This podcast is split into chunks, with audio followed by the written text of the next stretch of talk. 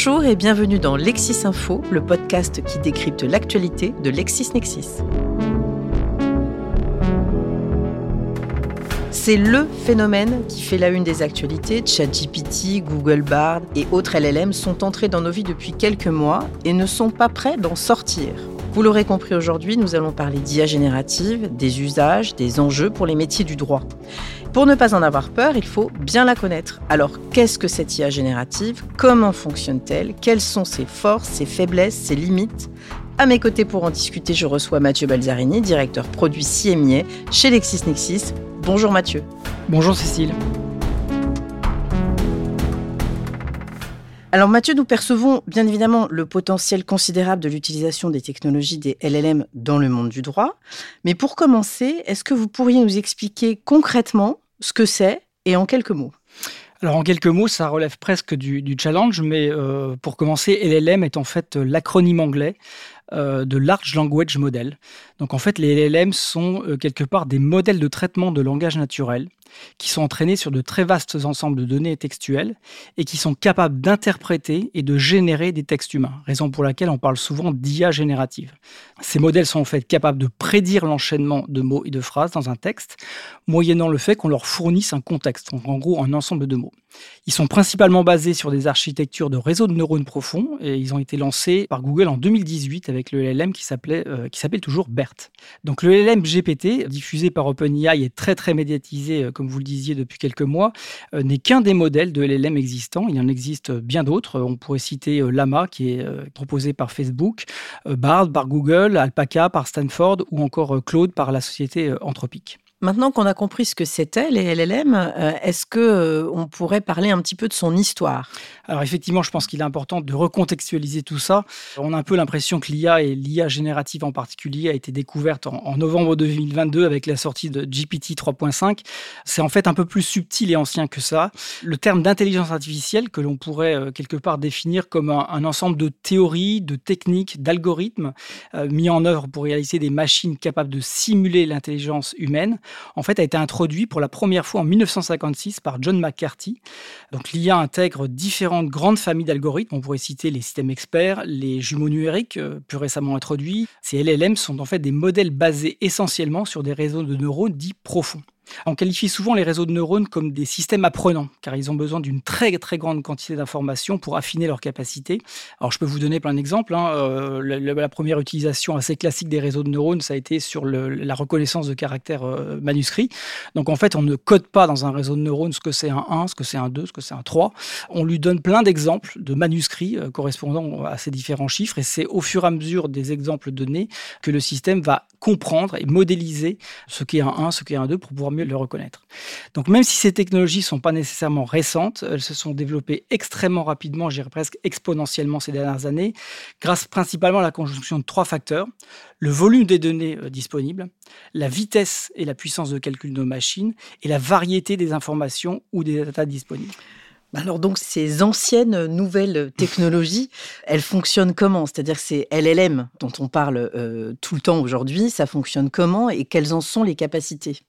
Alors, concernant leur fonctionnement, les LLM sont souvent qualifiés de perroquets stochastiques. En fait, ils ne font que répéter et restituer ce qu'ils ont appris. Donc, on regarde de nombreuses données euh, qu'on a ingurgitées dans ces modèles. Ceux-ci sont capables, moyennant le fait qu'on leur fournisse un contexte. Alors, c'est quoi un contexte? C'est un texte, une question, un prompt. Ils sont capables de générer du texte automatiquement. Euh, si je vous prends un exemple euh, concret, si on demande à un LLM quelle est la planète la plus proche de la Terre, donc il va répondre la planète la plus proche de la Terre est, et le mot suivant, quelque part, le modèle va déterminer que la valeur la plus probable et pas nécessairement la plus juste au sens de la connaissance, est Vénus. Mais c'est essentiellement basé sur ce qu'il a pu apprendre. Donc cette notion de probabilité de trouver le bon mot est donc directement liée aux données qu'il a ingurgitées, d'où l'importance extrême de disposer de très gros volumes d'informations, car on peut très vite introduire des biais d'apprentissage. Concernant leur capacité, les LLM disposent grosso modo de quatre types de compétences qu'il est important de distinguer. Je dirais une capacité de rédaction, Ils sont capables de rédiger, de résumer, de synthétiser, de combiner, d'agréger de l'information. Une seconde capacité qui est plus une capacité de compréhension. Il va comprendre ce qu'il a lu, ce que vous lui dites, ce que vous lui demandez dans un mode conversationnel.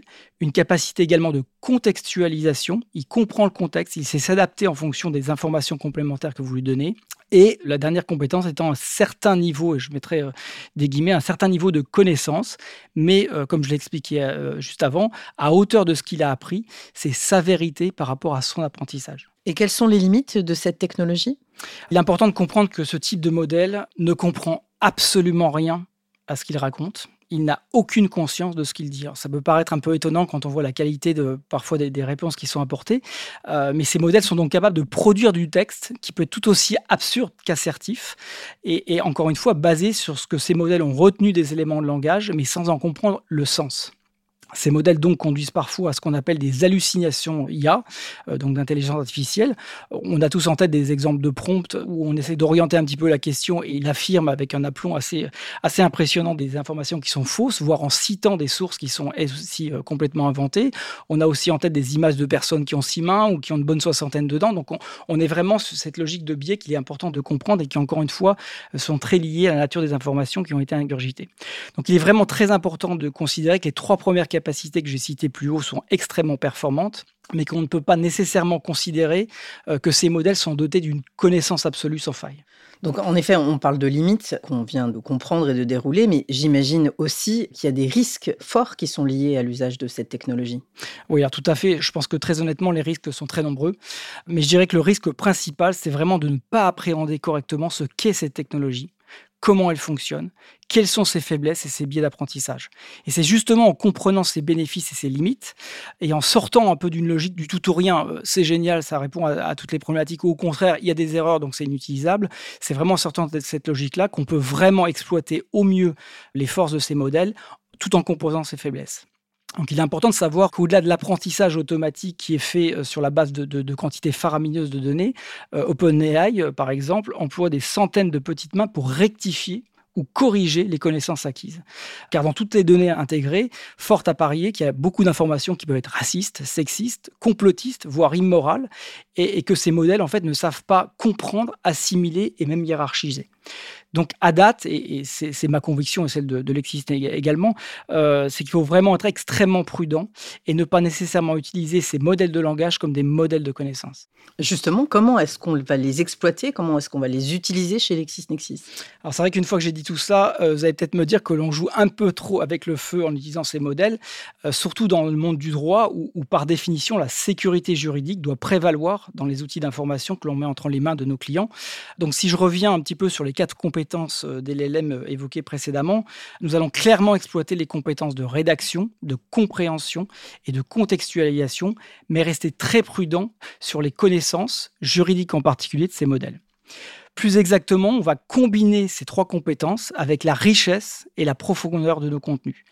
Sans vouloir reprendre un peu le slogan d'une célèbre marque de, restauration rapide, mais je dirais que le contenu juridique, c'est nous. Donc on va vraiment s'appuyer sur la puissance et la richesse de nos contenus pour exploiter au mieux ces modèles et éviter, ou en tout cas combler les différents biais qu'on a pu euh, évoquer juste avant. Donc concrètement, ces briques vont venir compléter nos instruments de recherche pour, un, mieux comprendre la demande et la problématique qui va être exprimée par nos utilisateurs. Donc classiquement, aujourd'hui, lorsqu'on utilise nos outils, on, raisonne et on interroge l'information au travers de mots-clés. Là, on va plus être dans une présentation d'un contexte métier. Euh, le, système va être capable de dialoguer pour bien cerner la problématique que le client souhaite adresser. Donc ça, c'est vraiment mieux comprendre la demande, la problématique. Deuxième chose, on va mieux orienter l'identification des contenus euh, LexisNexis qui peuvent aider à résoudre la problématique juridique exprimée, justement là en couplant ces technologies avec nos moteurs de recherche. Et enfin, on va être en mesure d'utiliser utiliser les, capacités d'analyse, de synthèse euh, pour restituer les informations qui seront issues de nos contenus en répondant à la problématique posée par le client. Et surtout, surtout, euh, je juste un dernier point, on va systématiquement garder la possibilité de citer les sources de contenu qui nous ont servi à apporter la réponse à l'utilisateur. Je pense qu'on est dans un milieu, on ne peut pas se contenter de proposer une boîte noire où le client pose une question et le système répond sans pouvoir citer ses sources. Il est extrêmement euh, important qu'on puisse à tout moment donner de l'information pertinente en s'appuyant sur nos contenus tout en citant nos sources d'information. Alors ça, c'est ce que déploie actuellement LexisNexis et tous les ingénieurs qui y travaillent. Mais vous, comment vous voyez le déploiement de ces technologies dans le futur chez LexisNexis? Alors en premier lieu, ces technologies sont déjà intégrées dans nos solutions. Comme je l'ai évoqué tout à l'heure, depuis 2018, on y travaille activement, mais servent aujourd'hui essentiellement à enrichir nos contenus en amont euh, des produits.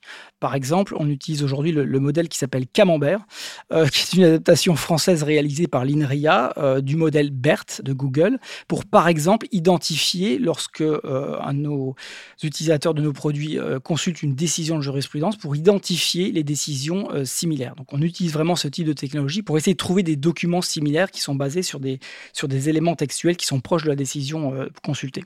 Concernant les modèles plus récents euh, de type euh, GPT, nous venons d'annoncer la commercialisation de Lexis Plus AI aux États-Unis, qui intègre justement euh, ces technologies. Et comme évoqué, l'idée est vraiment là de coupler ces LLM et leurs leur, capacités avec la puissance de nos contenus d'une part et avec nos capacités de recherche actuelles d'autre part. Ça nous permet donc d'exploiter au mieux les capacités de ces technologies tout en limitant les biais qui sont relatifs à la connaissance telle qu'évoquée précédemment. Alors concernant le déploiement de Lexis Plus AI, et sachant que notre plateforme française Lexis 360 Intelligence partage les mêmes socles technologiques, nous sommes évidemment en train de procéder aux évaluations et aux adaptations nécessaires pour le proposer à nos clients prochainement. Donc un présent et un futur très très prometteurs. Tout à fait. Merci beaucoup Mathieu pour ces réponses très claires concernant l'IA générative. C'était un plaisir de vous recevoir. Merci Cécile. C'était Lexis Info, le podcast d'actualité LexisNexis. Nous vous donnons rendez-vous pour un nouvel épisode la semaine prochaine. Nous recevrons à cette occasion Sophie Coindelot, directrice de la stratégie France chez LexisNexis, pour nous parler des applications concrètes de l'usage des LLM dans les métiers du droit. Retrouvez tous nos épisodes sur les plateformes d'écoute à la demande, ainsi que sur notre site lexisnexis.fr.